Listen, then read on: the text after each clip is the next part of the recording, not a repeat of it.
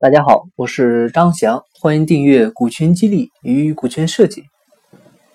今天呢，我们来聊一个股权激励当中经常会用到的一个名词，就是限制性股份。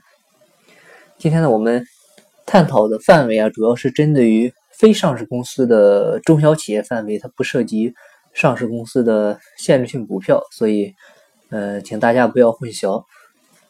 限制性股份呢，可以。简单的理解为就是，呃，我先把股份给你，但是呢，这个股份是有约束条件啊，比如约定当年完成业绩一千万啊，如果完成，那就可以正常行权；如果没有完成呢，就要收回相应的股份。这种方法呢，对于中小企业来讲呢是非常合适的，呃，也有不少的企业会用到，尤其是对于一些。呃，创业期啊，资金紧张、现金流不足的公司来说呢，通过限制性股份的发放啊，可以很好的激励人才、留住人才，呃，吸引职业经理人的加入。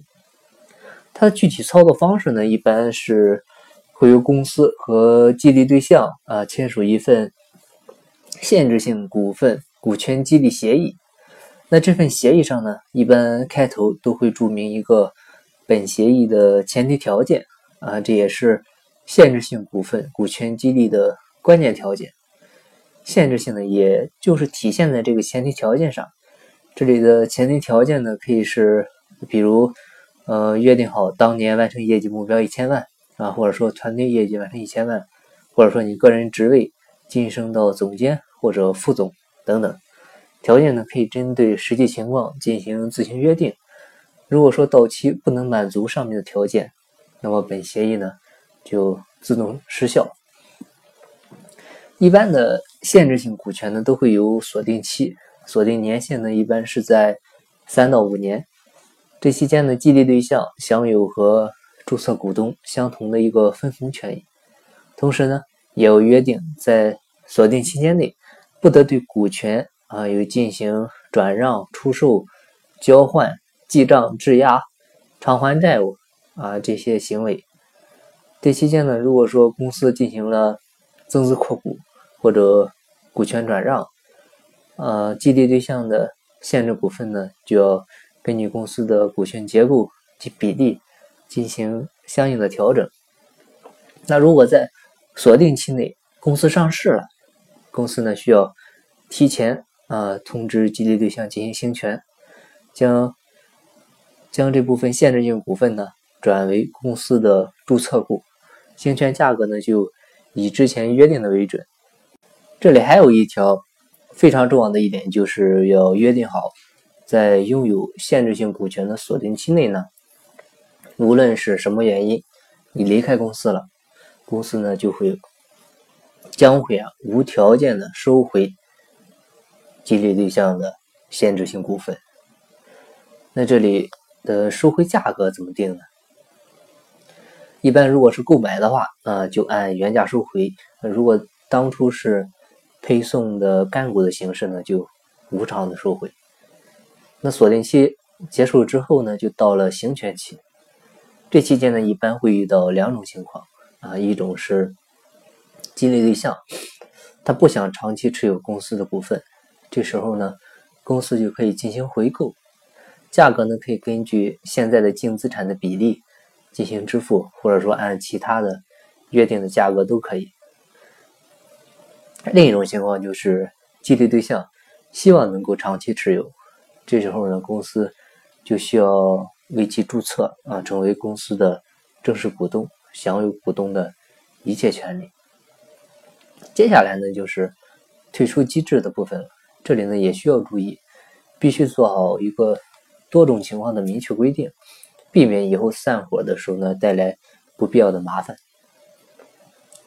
第一种情况是在公司上市或者是风投进入之前，如果持股人退股，这时候如果空公司是亏损的状况呢，那么被激励的对象呢需要按比例弥补亏损的部分。如果公司是盈利的，那就约定好公司按原价收回。这一条是。可以很好的保护公司的一个利益。第二种情况就是，如果风投进入公司以后呢，持股人退股，公司可以进行适当的溢价，比如按照原价的，嗯，百分之一百一、一百二，甚至一百五收回。啊，这个数值呢，结合公司的一个呃预期盈利情况自己定就可以。第三种情况就是，如果公司上市以后持股人退股，这种情况就比较简单了，啊，直接由持股人进入股市进行交易就可以了。呃，基本注意事项呢就是这些，其他涉及税务、法律方面的内容呢，签署协议的时候找当地的律师做好规范就可以了。我们总结一下，限制性股份呢，对于中小企业来说是。激励高管团队比较不错的一种方法。当下的中小企业呢，也有很多老板在用这种方式，效果也都还不错。其实，只要做好风险规避，按明晰注意事项，股权激励呢，将会是当下的中国企业非常好用的一项利器。好，如果你想系统的在线学习股权战略管理知识的话呢，欢迎加入我们的会员。每周一期视频直播讲座加实时问题答疑，适合企业创始人、股东还有接班人学习。每期一小时左右，现在已经是有将近五千多位学员加入了学习。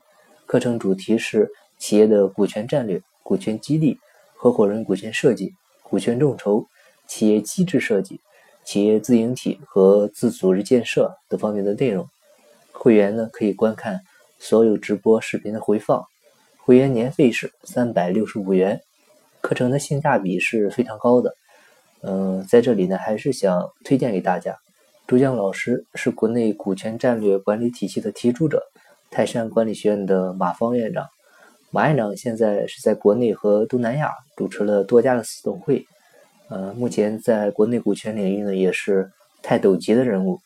如果这个课程您需要的话，欢迎加我微信。备注股权会员，我邀请您成为会员。我的微信号是三二八六三四九六幺。精在心间，精在路上。我是张翔，下期再见，拜拜。